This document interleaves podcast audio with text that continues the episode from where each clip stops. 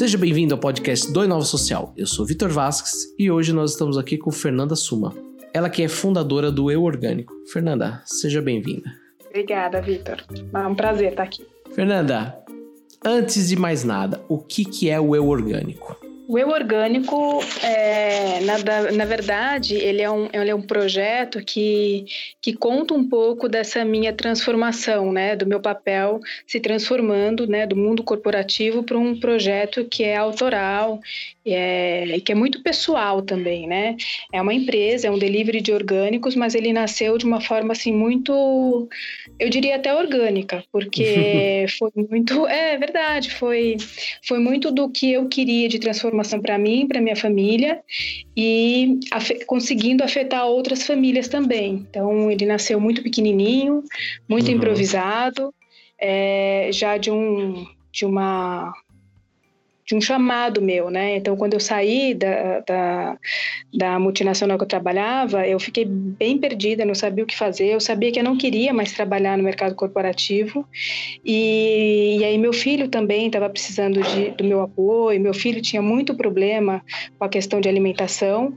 Então, eu, eu comecei a buscar alternativas mais saudáveis e encontrei que, enxerguei, né, que se uma pessoa que trabalhava como eu trabalhava, que não tem tempo de ir ao supermercado e quer comer comer bem, quer trazer isso para sua família, simplesmente não tinha como, porque não encontrava mix orgânico. Uhum. Então eu, eu desenvolvi a empresa justamente para isso, para atender as pessoas que querem se alimentar melhor, querem ter um mix bem amplo de, de, de, opções, mas não tem tempo de procurar em três supermercados, em feira, no final de semana, não tem tempo para isso. Então eu desenvolvi exatamente é, com esse nicho, com essa ideia. Fernanda, vamos. Para quem está ouvindo a gente, vamos dar dois passos atrás e que eu conheço a sua história, mas eu acho legal a gente compartilhar com isso, uhum. com, com quem está ouvindo.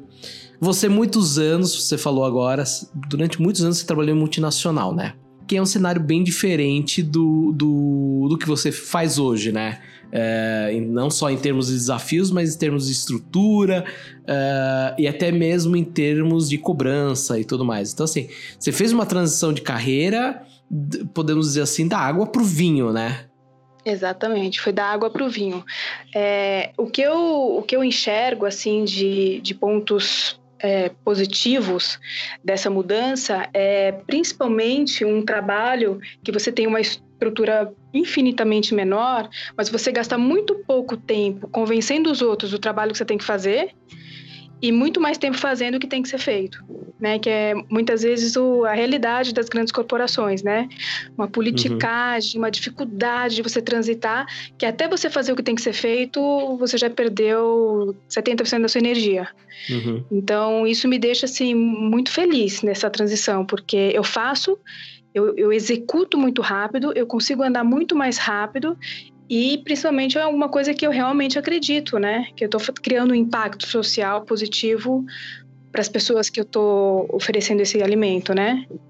É, então, foi uma transição assim incrível. E muito do que eu, eu carreguei, eu construí nesses anos todos em marketing, produto, eu apliquei na minha empresa, né? Então, o desenvolvimento de conceito, é, da operação, da imagem, da cara, de como me comunicar com as pessoas, como apresentar esse produto, essa empresa. Então, isso tudo, isso é comunicação, né? Isso é marketing, Sim. isso é produto. É, que, que, eu faria, que eu fazia também já nas grandes corporações. A diferença é o tamanho, obviamente, é minúsculo, né, comparado com uma multinacional, mas a forma de trabalho eu acho que está muito mais conectado com essa nova forma de trabalho que a gente está encontrando cada vez mais, né? Muita parceria, muito, muitas conexões em rede, é, é, então assim estrutura bem enxuta, que eu acho que faz todo sentido, né? Eu não sei se foi seu caso, mas recentemente a gente fez aqui um podcast sobre burnout. Você sentiu também esse quê de até do seu próprio bem-estar? Você como você, enfim, de novo, tá? A gente vai deixar aqui o link do Eu Orgânico, lá tem um pouquinho da sua história, né? Mas assim, foram muitos anos de um cenário muito até mesmo competitivo, né? Que é uma, uma, uma estrutura corporativa hoje. Como que você sentiu essa mudança, você saindo como uma executiva e virando uma empreendedora? Eu estava muito cansada, é, não vou mentir, eu estava assim muito cansada já do trabalho e do que eu vinha fazendo. Mas muito, muito menos pelo trabalho em si, muito mais pela, pela organização, que é uhum. o que eu te uhum. falei, era muito, é muito difícil transitar nas organizações, isso é muito cansativo, eu, eu me sentia muito esgotada. É, eu não vou falar que eu trabalho pouco, tá? É, sendo empreendedora, eu acho que se marcar eu trabalho mais, mas é um trabalho que, sim, muitas vezes é extenuante, é cansativo, mas ele é mais recompensador. Eu não sei explicar. É, eu trabalho mais, mas eu me sinto muito mais realizada. Então, é como se equalizasse. Então, a sensação que, não sei se você já sentiu isso, a sensação de você trabalhar por nada, fazer um trabalho que não está gerando nenhum valor ali, talvez nem precisasse ser feito, é muito desgastante. Né? Tem até uma pesquisa que mostra isso, né? O, e fazer um trabalho, mesmo que seja mais volume de trabalho, mais horas de trabalho, e, e como empreendedor você fica 24 horas né, do dia ligado no negócio. Mas eu não fico tão extenuada como eu ficava antes. Engraçado isso. É engraçado a gente falar um pouquinho sobre é, volume versus o sentimento que a gente tem, né? É, você está falando aqui que hoje você trabalha muito mais, mas o seu sentimento é que você, até mesmo de você estar tá fazendo uma coisa que você tem um propósito, né? Para você ele é muito mais suave, né? Mais suave, mais compensador. Cada vitória é, é uma alegria muito grande. Cada passo que você dá é muito recompensador. É muito diferente, assim, são cenários muito diferentes. Tem que ter, como eu estava falando, muita resiliência, porque a parte financeira é aonde pega, né? sempre, uhum. né? Você está numa multinacional, todo final de mês entra o seu dinheiro, é, você fazendo ou não o seu trabalho, está tá entrando dinheiro ali. Uhum. Quando você é empreendedora, você tem que ter uma resiliência e uma perseverança muito grande, senão você desiste. Né? Porque são muitos altos e baixos, muitos imprevistos, muitas, muitos ajustes de rota que você não previa, mas você tem que ajustar, você precisa escutar o que está acontecendo. Então, eu entendo assim que um dos maiores aprendizados é isso, é a resiliência e a persistência uhum. para continuar empreendendo. E eu estou empreendendo nos momentos mais difíceis, né, dos últimos anos de economia. Então, acho que se eu passar por esse período aqui, acho que vai para frente. Eu acho legal a gente falar aqui. Uh, eu queria falar sobre dois pontos com você. Eu acho que isso você falou da transição de carreira é muito legal, né? dessa mudança do mundo corporativo para um projeto com propósito. Uh, a gente sabe que tem diversos empreendedores hoje que estão tentando fazer e foi isso que você exatamente colocou. É, no fim do dia tem a questão financeira que eu acho que pega bastante, né? É, mas você também foi se aventurar, né? Até por falar, até assim, meio falando, porque é uma grande aventura num cenário bem complexo, né? Que é a questão do alimento orgânico, né? Uhum. É, hoje nós estamos falando do país aqui no Brasil. Hoje a gente tem é, aprovados mais de 2.300 agrotóxicos, né? É, você e aí eu queria que você falasse um pouquinho mais sobre, sobre essa essa necessidade, você falou um pouquinho sobre a questão do seu filho, mas como que você viu isso? Você falou assim, poxa, aqui eu tenho uma oportunidade, ou não, eu, eu quero simplesmente fazer isso por, pelo meu filho e acabou que foi ganhando escala. Foi muito intuitivo, viu? É, eu, queria, eu queria empreender, eu queria montar, eu queria, eu queria ter uma, um trabalho fora do eixo corporativo, né? Uhum. É, no começo, comecei a, a me inspirar muito naquela rede Reddit, sabe? Sim. É, me inspirei muito lá, porque eu via muitas histórias de empreendedores, pequenos empreendedores e pessoas que viviam de uma forma alternativa que eu não enxergava que seria possível uhum. né? De tão ali dentro do sistema que eu estava. E aí eu me inspirei muito. É, é, é, a ideia de criar a empresa surgiu exatamente um mês depois que eu saí da, da, da minha última empresa. Uhum. Eu já tinha o um nome, já tinha ideia, já sabia o que, que eu queria fazer. Então fui muito rápido. É, e eu sabia que eu queria eh, transitar por alimentação, mas isso foi muito intuitivo, não teve nenhum nenhum porquê exatamente. Tinha a questão do meu filho, que eu, eu tinha que enxergar para aquela questão de uma forma diferente, porque também estava ligado a uma questão de eu não estar muito próxima dele durante a, os primeiros cinco anos dele. Né? Trabalhando no, na multinacional, eu trabalhava demais. Então, eu não estava com ele nos momentos da refe das refeições, às vezes nem à noite. Então, isso criou uma questão aí com a alimentação e eu queria recuperar isso. E eu fui para a alimentação muito por isso mesmo. E aí, eu já fui para uma alimentação que eu já sabia que eu queria orgânico, que eu já sabia que. É, eu queria enveredar por esse caminho, achava que isso era importante e encontrei ali uma dificuldade. E, e a ideia nasceu da empresa exatamente resolver essa dificuldade. Legal. Né? Criar o delivery para resolver uma questão como eu estava enfrentando ali. E de fato, hoje eu vejo as, os meus clientes, grande parte são mulheres, mulheres que trabalham fora, mulher, mulheres com, com filhos pequenos. Eu acho que é uma coisa muito feminina. Acho que a questão da alimentação, da família e do filho é feminino. É uma questão uhum. feminina. É, arqueticamente falando, né? É uma coisa Sim. da mulher, do cuidado feminino. E, e quando as mulheres estão nesse, nessa questão do, do trabalho, né, corporativo, isso muitas vezes tem que ser renegado, porque você tem que estar tá ali no mesmo ritmo de quem é homem ou qualquer outra pessoa, qualquer outro profissional ali. Até o dobro, né? Mais, até o mais, exatamente, até mais, porque você tem que mostrar mais trabalho para mostrar seu valor. Então, é, é, muito desgastante, é um trator que passa em cima de você, e, e essa questão acaba sendo muitas vezes renegada. Então, eu quis recuperar isso. Foi muito intuitivo mesmo. E hoje você atua principalmente em São Paulo? Então, agora a gente está expandindo. Eu, tra eu, trabalho na cidade de São Paulo, atendo praticamente todos os bairros e estou atendendo Granja Viana e ABC também. Legal. Então a gente já deu uma primeira, primeira expansão. E como que você está vendo hoje essa questão do orgânico pro, pro brasileiro? Você falou aí que tem, são muito mulheres e mulheres que trabalham fora, né? É, mas você vê que a procura tem aumentado nos últimos meses. Como que você tem visto a chegada desses consumidores para você? É, é, existe essa preocupação de eu quero comer, não só comer mais saudável, mas também da busca pelo orgânico, até pelos números que a gente acabou de falar de agrotóxicos e tudo mais. Como que você vê isso? Eu senti um aumento do medo das pessoas, de, do que estão comendo por aí cheio de veneno, e é, senti um aumento da demanda sim. Os últimos dois meses, principalmente, cresceu muito, muitos novos clientes.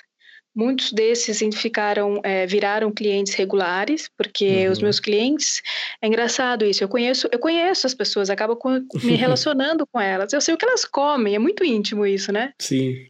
E, e, realmente, assim, eu participo de alguns grupos e as, e as mulheres estão morrendo de medo do, do que estão comendo, entendeu? Quanto mais notícias de liberação de agrotóxico que tem por aí, mais a demanda cresce, porque as pessoas estão ficando com medo. E o que eu realmente quero é que a gente consiga reduzir os preços para atender cada vez mais pessoas, porque o desejo há, a, a barreira é o preço. O desejo e o conhecimento, né? Você sente isso? É, ninguém sabe exatamente muito bem, sabe que, é, que tem veneno, né? que não uhum. tem veneno. Mas é muito mais do que isso, né? Se você olhar a cadeia orgânica e, e quando você passa a ter o contato com os produtores, com as pessoas que cuidam da terra, é muito mais do que uma, uma um alimento sem veneno porque é um, é um alimento que preserva o meio ambiente, é um, é um alimento que restaura a vida da terra. É muito lindo. Então, quando você começa a olhar para trás dessa cadeia, é, e depois começar, agora eu estou aumentando, por exemplo, as vendas das, dos meus produtos de mercearia, conversando com o um produtor, por exemplo, de vinagre de, de, de, de cana, o, o trabalho que é feito para trás para ter aquele produto industrializado, ele conseguiu converter não sei quantos pequenos produtores de cana em produção orgânica. Uhum. Imagine a vida que volta para essas lavouras, entendeu? A vida no sentido da terra, Sim. dos animais, das abelhas. Então, por isso que é apaixonante, entendeu? Embora você trabalhe muito mais, o que você está gerando uhum. como valor para frente para o seu consumidor e para trás, isso não tem preço. Você tem sentido que o, o, produtor, principalmente o pequeno produtor, claro, ele tem entendido essa, essa questão do, do trabalhar o orgânico? Você falou que existe uma cadeia, né? A gente sabe disso. Mas você tem sentido esse aumento, principalmente no, no ponto. Porque não adianta a gente ter demanda se a gente não tem o outro lado que é a produção, né? E outro dia eu estava vendo alguns números interessantes aqui do, principalmente da cidade de São Paulo, né? Que a gente tem um cinturão de produção de, do pequeno produtor muito grande, né? Mas isso quase não chega para as pessoas. Como que você vê esse produtor? Você, é, enfim. A, a produção tem crescido, tá? Eu tenho visto a oferta, a diversidade, principalmente frutas, que era uma questão, tem crescido muito tem grandes é, distribuidores abraçando a, a questão do, dos orgânicos. Então, antes você tinha um grande distribuidor, agora você já tem três, quatro, uhum. é, que tem uma oferta razoavelmente grande, principalmente de frutas, que era uma dificuldade. Então, assim, eu vejo que a, a oferta hoje está muito maior. O maior problema é fazer a, é a logística, entendeu? Uhum. A logística é o maior gargalo. É, certeza que a, que a logística, porque produto tem hoje. Hoje eu trabalho, para cada entrega, cada semana de entrega, eu tenho mais ou menos 15 é, produtores ou distribuidores diferentes para chegar no mix que eu vou entregar. Nossa, é bastante é, coisa. É um trabalho. É uma coxa de retalhos, uhum. porque são pequenos. Né? Então, às vezes, ele, um produtor tem cinco produtos, o outro tem 20 produtos, o outro tem 10 produtos. Então, eu tenho que ter o contato com essa, com essa rede de produtores e distribuidores para conseguir ofertar. Hoje, no meu site, eu tenho mais de 300 produtos. E você faz essa curadoria né, do produto, né? Isso que é muito legal. Eu faço tudo que tem de novidade, eu abraço, eu incentivo, eu explico, eu estudo, porque eu acho que a gente, é, a gente tem uma cultura é, alimentar muito monótona.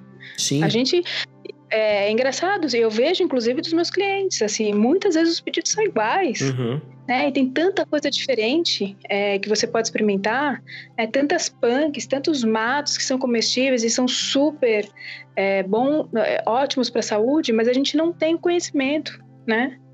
Então, tudo que o produtor fala, ah, tem isso aqui que é diferente, tanchagem, ora pronobis, alcachofra de Jerusalém, são coisas que a gente não tem no nosso dia a dia, Sem né? Sem dúvidas. Eu ponho no site, e aí as pessoas começam a provar, às vezes eu coloco receita, nutricionista que abraça ideia começa a fazer. Então, eu, eu, eu acredito muito né, nesse caminho de diversidade, de, de comer coisas diferentes, porque isso amplia também o teu paladar e das crianças também. Você faz um trabalho muito legal, que você faz essa curadoria, mas você. Foi exatamente o que você falou. Você traz algumas coisas que estão fora do tradicional, do que a gente tem de costume, né, de comer, e você explica o que que é, como fazer, né, muitas vezes eu, eu acompanho, você coloca algumas receitas e tudo mais, só, só pra gente compartilhar aqui uma curiosidade, é, na, na última, comecinho agora da semana, eu comprei um mangostim, né? Uhum. E eu coloquei no meu Instagram e eu perguntei assim: você já comeu mangostim?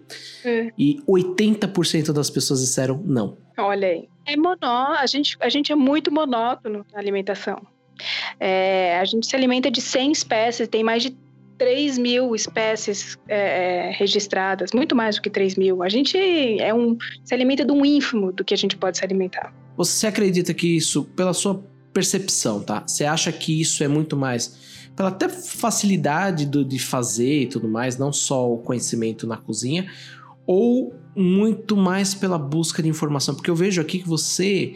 É, o seu grande diferencial, além de trazer o produto orgânico, é criar em volta desse produto uma, um conteúdo até mesmo, né? Uma explicação é. e tudo mais. Você acredita que está muito mais na informação ou na busca do produto? Eu, eu acho que são as duas. Primeiro, não sabe, tem muita ignorância, não sabe que existe, não sabe por que aquilo faz bem, né? Não tem a ideia disso. E também, pelo que eu vi, pelo que eu, eu senti nesses três anos trabalhando com esses alimentos, muitos deles, eles são, eles não têm apelo comercial ou eles estragam muito rápido. Então, por exemplo, as punks, os, os matos, né? É, eu colho na véspera para entregar. Isso não dura no supermercado. Uhum. Né? Você vai colocar numa gôndola, fica lá uma semana, aquilo vai murchar muito rápido. Então tem alguns que são sensíveis, principalmente os matos, né? Então uma tanchagem não vai. Um serralha, esses matinhos que você pode comer não, não ficam realmente numa gôndola. É, outros poderiam ficar, mas realmente não tem demanda porque as pessoas não conhecem. Por exemplo, um alimento que eu acho fantástico, que a, uma das nutris que a minha parceira está apaixonada, ela, coloca no cardápio porque ela é incrível, é o tupinambu, que é o a de Jerusalém.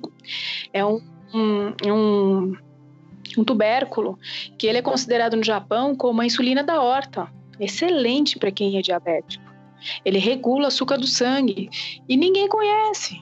E é um tubérculo e é relativamente fácil de transportar, armazenar e poderia ficar até no mercado, mas as pessoas não conhecem. E ele é delicioso, ele parece uma alcachofra mesmo, o miolo da alcachofra.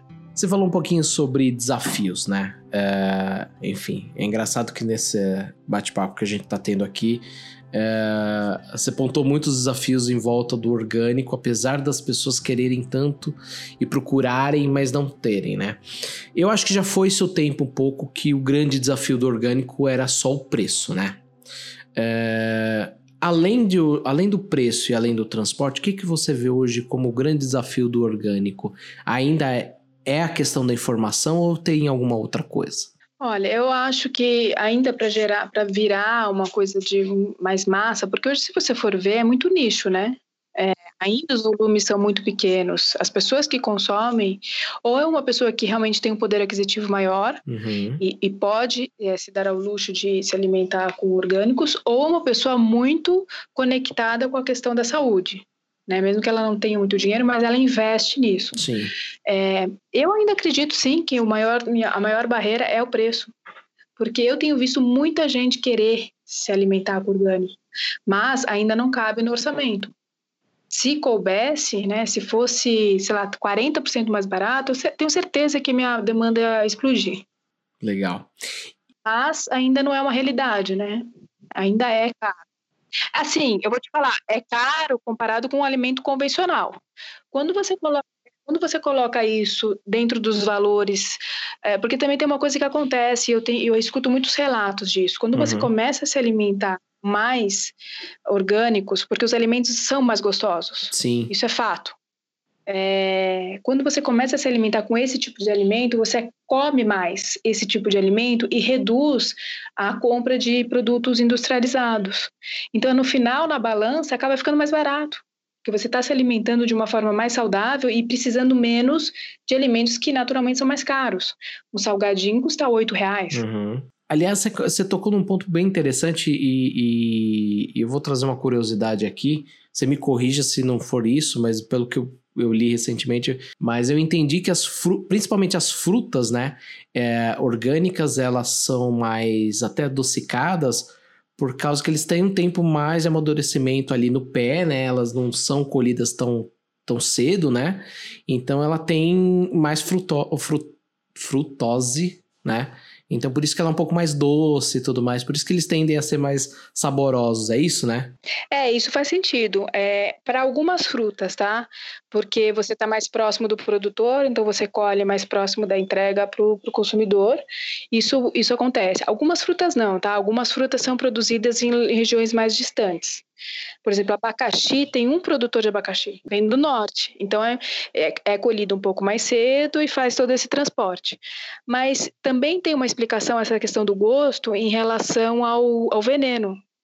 É, quando você joga veneno na, na, na, plantação, você acaba inibindo a própria defesa das plantas, que, que é a produção do. Esqueci o nome agora, depois eu lembro.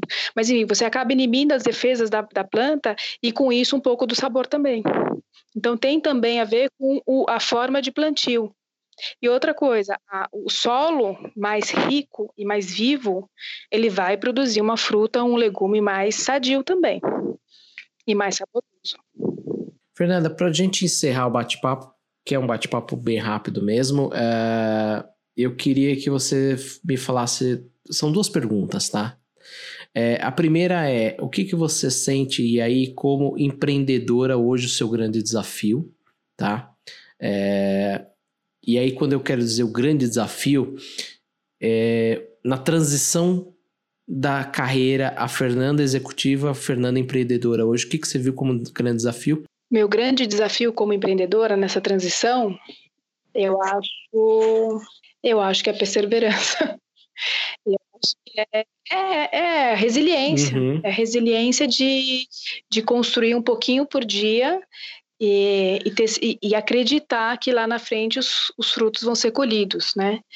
É, acho que tem que ser muito resiliente. Acho que a maior, uh, maior desafio é esse: você conseguir manter essa, essa cabeça de, de acreditar e ser muito resiliente e construir aos poucos, porque se constrói aos poucos mesmo uma coisa para o futuro, né?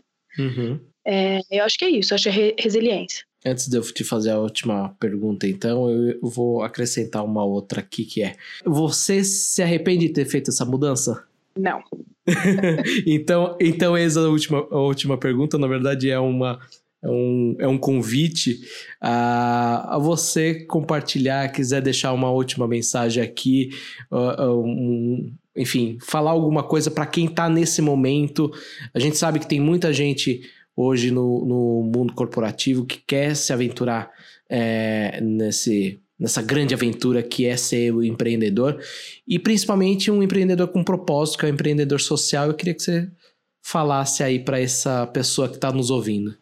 Eu acho que essa pessoa que está buscando essa transição, ela tem que se conectar muito com a causa que, que ela vai né, dali para frente se dedicar, se conectar de, de forma que seja muito verdadeiro. Então, na eu, tudo é muito verdadeiro. Eu descobri as coisas junto com as pessoas que eu estava ali é, compartilhando. Eu fui construindo junto com as pessoas. Então, acho que tem que ser muito conectado e muito verdadeiro, porque os desafios pela frente vão precisar dessa conexão. Se você não tiver essa conexão, você vai desistir. Então, eu acho que é isso. E além dessa conexão, eu acho que tem que ter um trabalho muito estruturado, né? Então, quando começar, tem que saber muito claro é, qual é o propósito, para que que você está criando aquilo, de que forma você vai trabalhar. Tem que ter um plano, nem que não seja um plano no PowerPoint, né? Porque as corporações adoram PowerPoint, mas tem que ter muito claro o, o que, que você está desenvolvendo, para quem você está desenvolvendo e como você vai colocar isso no ar. Tem que ter um planejamento interno, pelo menos interno, do que você quer. Porque senão também você fica ali, né, matando barata e não sabe para onde você vai. Fernanda, queria agradecer então a sua participação. Eu acho que, enfim, o tema é muito amplo, a gente tem muito que falar. É, enfim, te desejo toda alegria e sorte nesse empreendimento que a gente tem acompanhado aí já a evolução dele eu espero que logo, logo a gente esteja falando muito mais além do que o estado de São Paulo. É, que eu acho que é uma coisa acho que a gente tem que levar, né? Enfim. E mais uma vez queria agradecer então sua presença aqui. E o ouvinte, a gente se vê no próximo programa. Até lá. Tchau!